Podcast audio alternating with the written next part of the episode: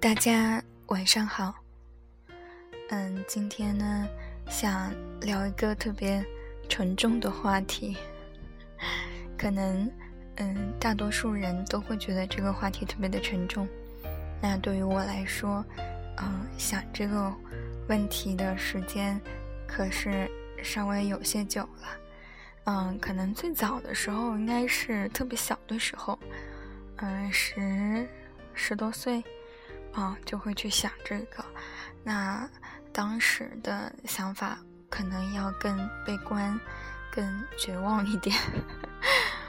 嗯，那再讲讲，嗯，现在回过头去，或者说现在的，嗯，去想这个问题的话是什么样的？那，嗯，题目叫我想谈谈死亡。啊，其实什么也没谈出来，只是想表达一下，我想谈一谈这样的一个主观的呃意愿吧。嗯，我觉得呢，连续谱的概念很好玩，啊，可以帮助理解很多事情。那所谓的连续谱呢，嗯，大家可以想象一下，就是一个一条线。然后线的两端，呃，是两个极端的状态，那中间呢是属于这种混合状态，嗯，或者说过渡的状态。那我第一次听到连续谱的这种概念呢，是在呃内外向性格上，啊，就是说。内向和外向不是绝对的，而是一个连续谱。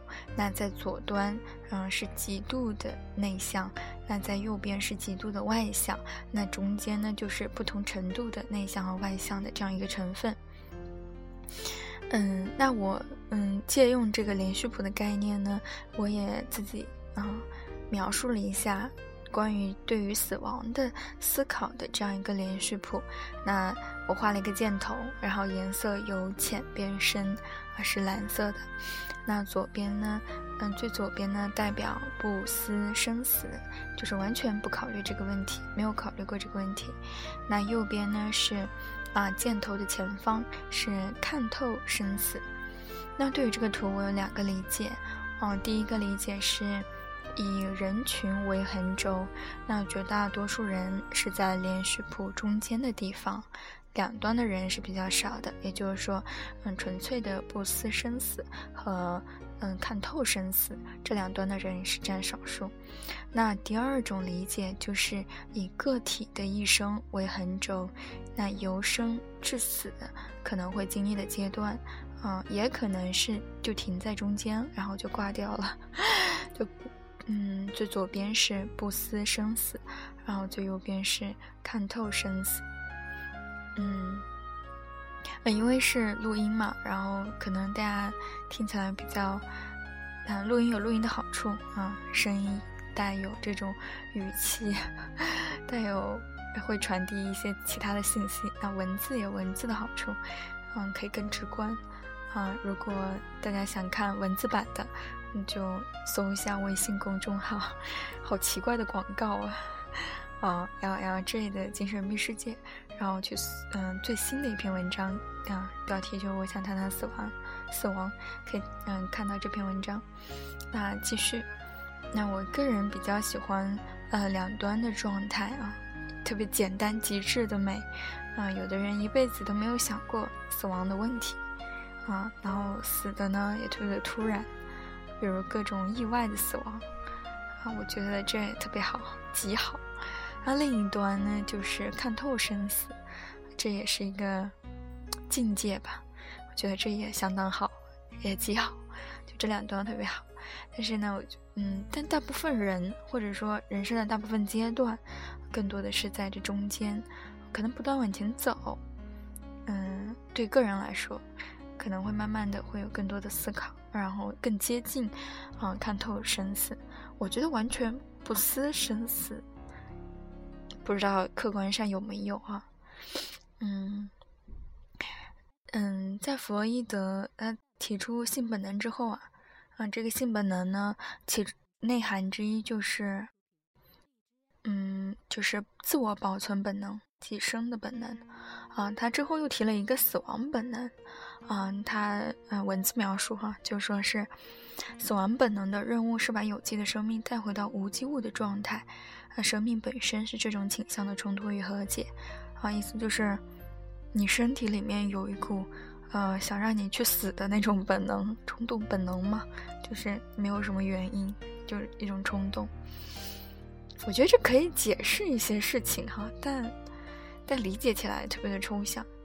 我觉得，嗯，死亡的本能和相对于这种生的本本能要，呃，更难理解一点。生的本能很好理解，尤其是。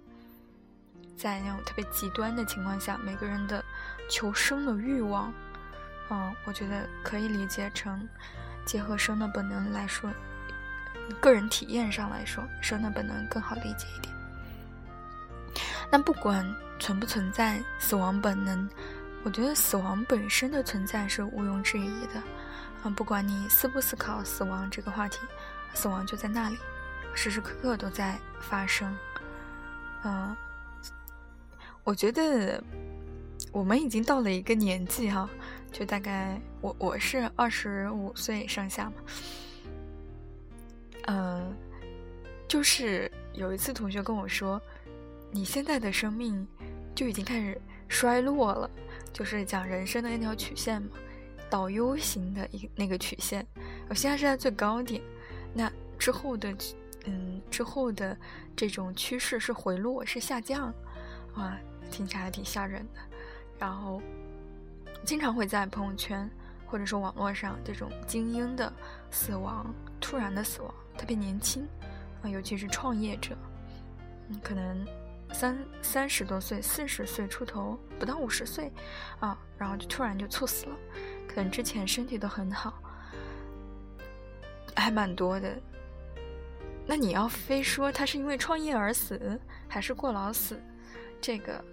从从统计学数据上来说，其实很难讲。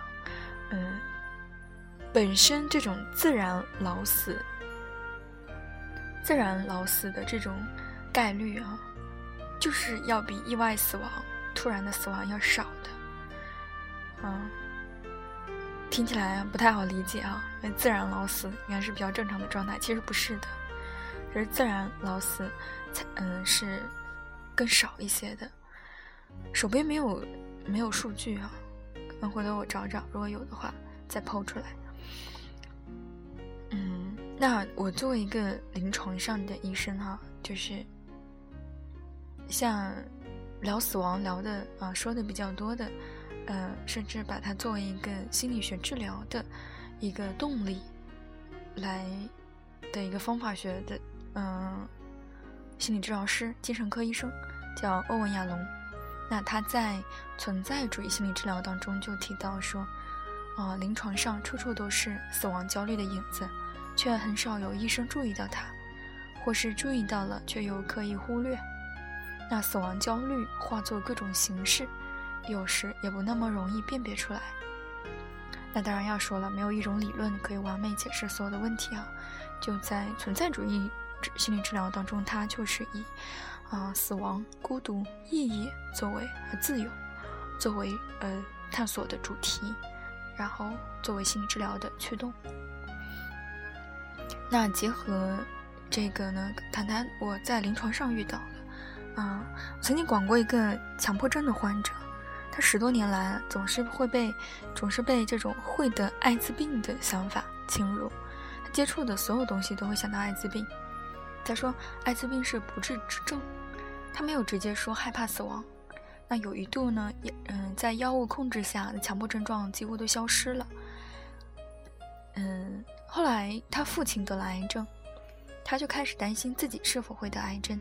那他自己也是高知嘛，也是大学里的教授。那各种查文献、药物说明书，还担心药物致癌。那最后又换了药物，也不规范的治疗。那强迫症又卷土重来，他，嗯，他不提害怕死亡，我也不敢提嘛。我提了，如果他承认他怕的其实是死亡，我要怎么办？我也没有办法。嗯，这是每个人都要面对的命题。当时啊，我连谈论这个话题都不敢，毕竟年少嘛。嗯，刚上临床的时候，啊，另一次呢，则遭遇了赤裸裸的死亡焦虑。那，嗯，患者是一名，也是一名大学教授，然后是一个博士生导师，几十年的失眠的问题，反复的抑郁发作。那抑郁患者，我们最怕的就是自杀，它呢存在那种高度的自杀风险因素。苹果的自杀量表评分，它是最高分的。但戏剧性的是，他住院后的主要临床表现是恐惧死亡，啊，这是他原话。每一天查房呢，他几乎都说一样的话，啊，大夫大夫，我恐惧死亡啊，强烈的恐惧，有濒临死亡的感觉，你可得救救我呀！其感受之强烈啊，以至于见到穿白大衣的其他大夫，逮着一个得重复说一遍。嗯，他的生理健康状况是很好的，简直就是运动员的这种身体素质。嗯，因为他主要临床项就长期以来是这种抑郁，伴有抑郁。嗯，失眠也非常的突出。嗯，其实，嗯，睡眠嘛，在。我们早期的经验里面，睡眠其实很接近死亡的状态，这种意识丧失的状态。所以我在想，他这种失眠的问题和他的这种死亡焦虑没有关系？啊，当然要分析社会性因素非常复杂。嗯，在写文章的时候肯定写不清楚这么多东西，容量也有限。那有一天呢，他找我聊啊，坐下来之后，他问我：“你怕死吗？”我我当时绕开了这个问题，因为我们一般不会直接去，啊，去接，呃，患者抛过来的这个，呃，呃，这个球，啊，我当时呢也也经验吧，就跟他扯了一堆啊，你基督教是怎么看待死亡的，佛教是怎么看待死亡的，啊，还有以及我们无神论者是怎么看待死亡的，然后估计呢他没有得到想要的回答。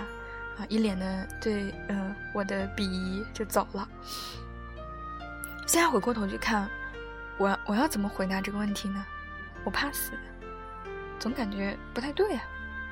我不怕死，好像也不敢这么说，只能说我正在搞明白死是什么个意思的路上。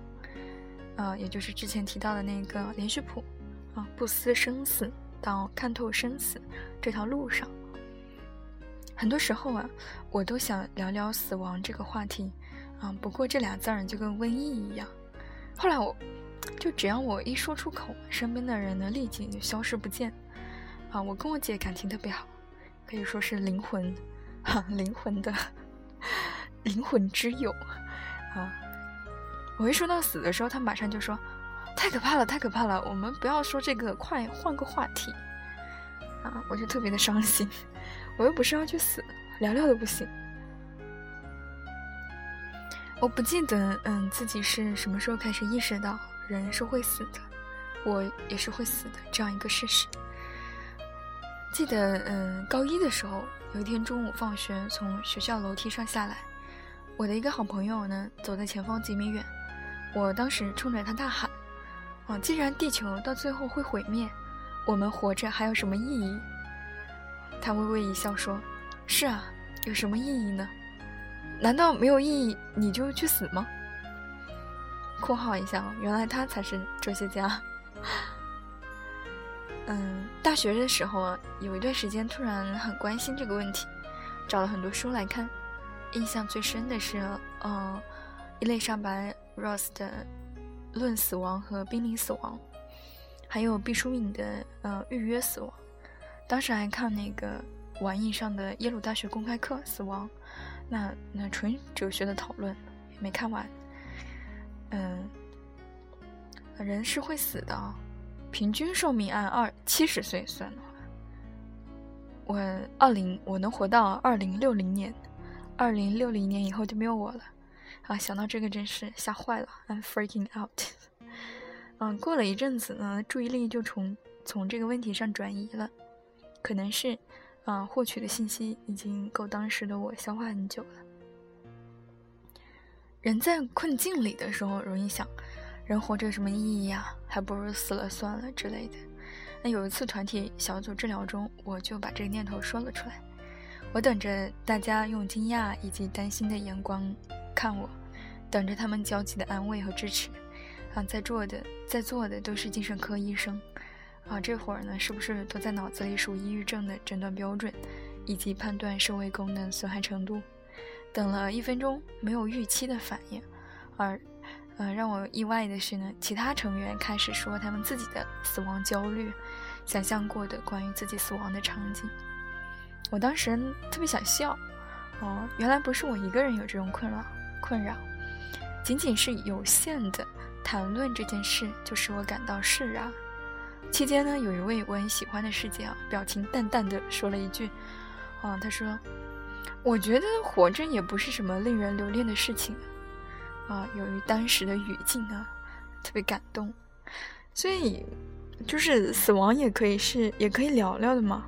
觉得活着没什么意义的人，也不是只有我一个；觉得活着本身不是什么牛逼的事情，也不是只有我一个吗。”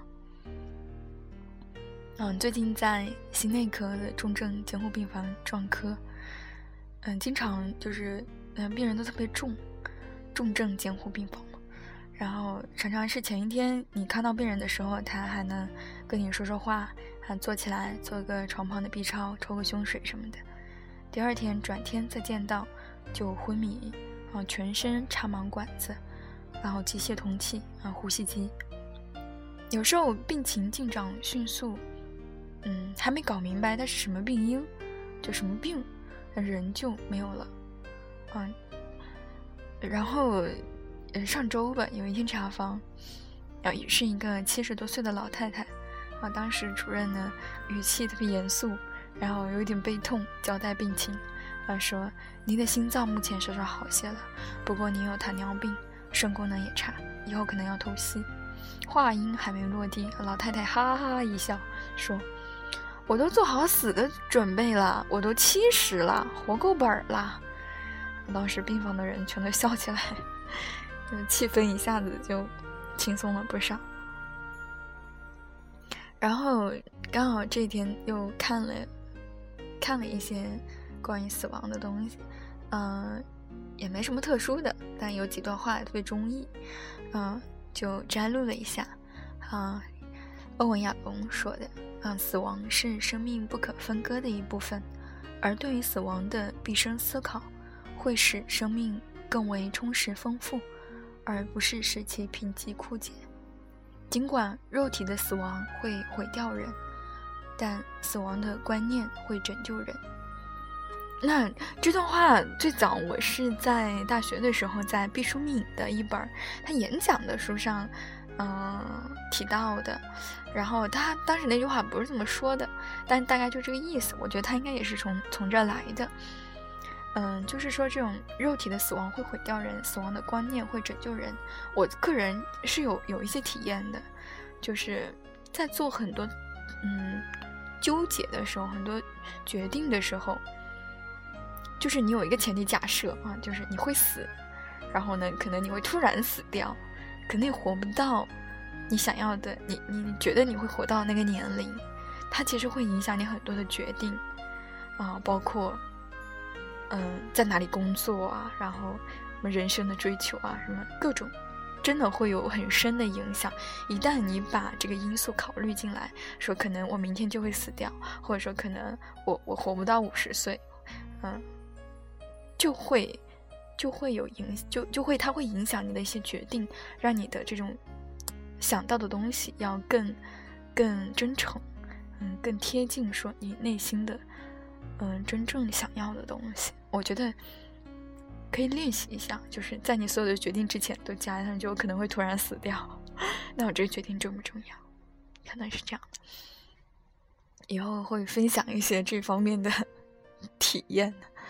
然后第二句话是蒙恬说的，啊，我没有找没有找着出处，但是这个是在那个欧文亚龙的存在主义心理治疗上摘录的。然后我去蒙蒙恬那个呃随笔全集里面，嗯，没有找到啊这句话，但应该是他说的。呃，这句话是这么说的：你为什么要害怕自己的最后一天呢？那一天对死亡的贡献，并不及，并不比其他日子更多。最后一步并不会引起衰竭，只是显露出衰竭而已。其实这句话隐含的意思哦，就是，其实你每一天都在死亡。嗯，从某种意义上来说，你每一天都在死亡。从，嗯，反过来说也可以，从某种意义上说，你每天都在重生。这么理解啊？但是，嗯，你每天都在死亡，这个可能更客观一点。然后，你每天都在重生，可能要更主观一点。嗯，不知道有没有听懂啊？然后，第三段是赫拉斯，他说：“嗯，我宁愿被人当成疯子和傻瓜，也不愿谨小慎微、郁郁寡欢，只要这些怪癖令我开心。”嗯，就是说你要不要做自己吧？这句话的意思就是，你一旦想到你有一天可能会死，然后你可能会突然死掉。然后就很多东西，你你突然你会你会看开的，你要不要去讨好你不愿意讨好的人？你要不要去做一些你其实并不想去做的事情？当然，嗯，有的人可能会更极端一点说，那我就就不做了。我觉得不至于，因为很大可能你明天还会活着，那你要去面对这种困境。但我觉得更积极的一点是，你会你会想出更好的办法。你会把权重更倾向于你自己，嗯，再加了这个我可能会突然死掉的这样一个砝码之后，我觉得你你在选择的时候，你在权衡的时候，你在应对的时候，会有一些啊不一样的变化。那最后一句是，嗯，死亡是一件孤独的事儿，谈论死亡可以减少它带来的孤独。啊，这句话是我自己说的。嗯，我觉得，就是我主观上的感受，就是我去聊这个话题，我觉得是可以减少这种孤独的。其实，呃，前一阵子有一个呃朋友，嗯，也不是很熟悉，然后他在微信上跟我说，嗯，明天要去看一个亲戚，是肺癌的亲戚，然后我要跟他说些什么。嗯，然后当时觉得还挺难的，就是你要跟一个可能。啊，将死之人，你要说些什么？其实我当时想的就是，你跟他聊聊死亡吧，但我没敢说，因为实在是太听起来太逆天了。就是，但是我我自己真的是这样想的，就我觉得，对于谈论死亡这件事情，对于大部分人来说，他没有人跟他说这个话题，尤其是将死。之人，我觉得特别需要谈谈这个话题。我记得那个谁，就我特别喜欢一个作家叫杨绛，他写了一本书叫《走在人生边上》，嗯，就是他九十多岁的时候写的，就谈这个话题，死了之后，死之前这样的一些问题。嗯，我觉得每这是每个普通人的需求，每个人的内心的需需求，嗯，恐惧也好，迷茫。未知，多好，啊，去去谈，说出来，不管有没有回应，说出来本身，我觉得就可以缓解这种死亡带来的恐惧，然后带来的孤独。然后我第二天看到朋友圈说他前一天去看了那个亲戚，然后第二天，嗯，那亲戚就走了。就是死亡有的时候真的是人没有做好准备。嗯，可能就就死掉了。然后在医院，你想医院其实是充斥着嗯死亡的这样一个地方。在实习的时候，嗯，尤其是在这种肿瘤的病、肿瘤的患者，嗯，恶性的晚期，那很多时候我们在查房的时候会有禁忌，说，嗯嗯，上级会跟我们说，嗯，不要在他。面前提肿瘤或者癌症，因为患者本人都不知道自己是得了癌症这样一件事情。我当时听了特别的震惊，因为我觉得如果一个将死之人都不知道自己将死，我觉得特别的、特别的让我觉得不可接受。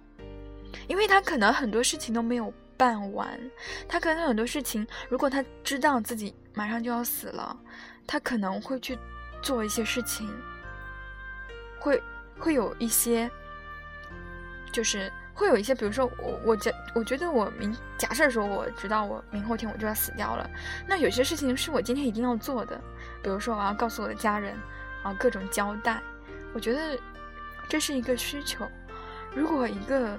将死之人都不知道自己将死，嗯，我觉得真的是，反正我很难接受，很难接受，我自己很难接受。我觉得这是不可避免的事情的话，那如果我还是希望就是能够面对现实，然后嗯，把能做的东西都做了，嗯，这样的一个感觉，嗯。大概就是这样，就我觉得谈论这件事情啊，就包括我我我不知道，因为我我没有接触过，没有深度的接触过这种濒死的人，或者说将死离死亡很近的人，然后但会看一些书，然后我觉得这应该是一个很可能将来各位啊，就是如果遇到这种情况，试一试。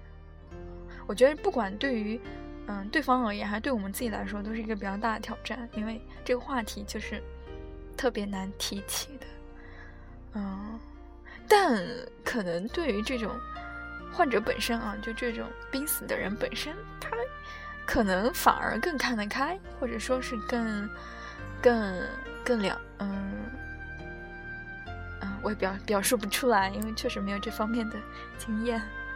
然后，嗯，有有时间的话，哈，嗯，可以推荐大家看，看一本，就看一看这个，嗯，《蒙恬随笔全集》上卷第二十章，啊，这一章大概有四五页，然后章的名字叫“探究哲理”，就是学习死亡，嗯嗯，大师的文字真是飞扬的不不要不要的，嗯。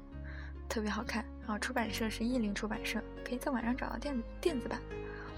然后，《论死亡和濒临死亡》是一本小书，啊，也不是很厚，二百多页。然后写的就是关于一些濒死的，也是这种精神科的大夫、心理生、心理医生，然后做的一些调查啊。这本书非常的著名，影响力非常的大。他提出了关于死亡要经历的四个阶段啊。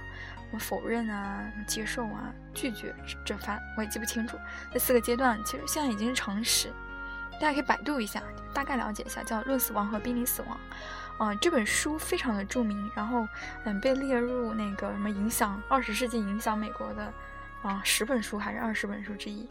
嗯，反正可以看看。然后另外一本就叫《最好的告别》，是美国的一个明星医生写的，阿图·葛文德。然后说的是衰老和衰老和死亡的一些观点吧。然后，嗯，如果还有兴趣哈，可以看看，嗯，存在主义心理治疗第三章。啊，第三章特别有意思，它讲的是儿童的死亡概念，我觉得特别好玩。嗯，很多对话式的这种案例展示。嗯，有机会可以给大家说说，但我觉得太长了，有时间可以看看。然后其他的没有什么了，嗯，反正其实说了二十多分钟，总体来说就表达了这个标题啊。我想谈谈死亡，也只是表达了这个主观愿望，嗯，没有太多的认识，也就是大家听听就好。然后其他没有啦。就到这儿，嗯，我看每一个音频哈，每一个录音都有一两百的播放量，我还挺挺惊讶的，啊，因为我觉得我也不知道我自己说怎么样，就是完全凭主观的，嗯，想说什么说什么，然后有的时候会写点东西，就把自己写的东西念出来，嗯，我觉得大家如果可以聊聊哈，就是。留留言什么的，然后评论一下啊，说说这节目怎么样啊，之类之类的都可以。嗯，因为我看播放量有一两百，然后我也不知道都是谁在听，啊，可以留言哦，留言我都会看到，然后我也尽量会回复，发点表情什么的，我就不知道该回复啥了，嗯，祝大家晚安。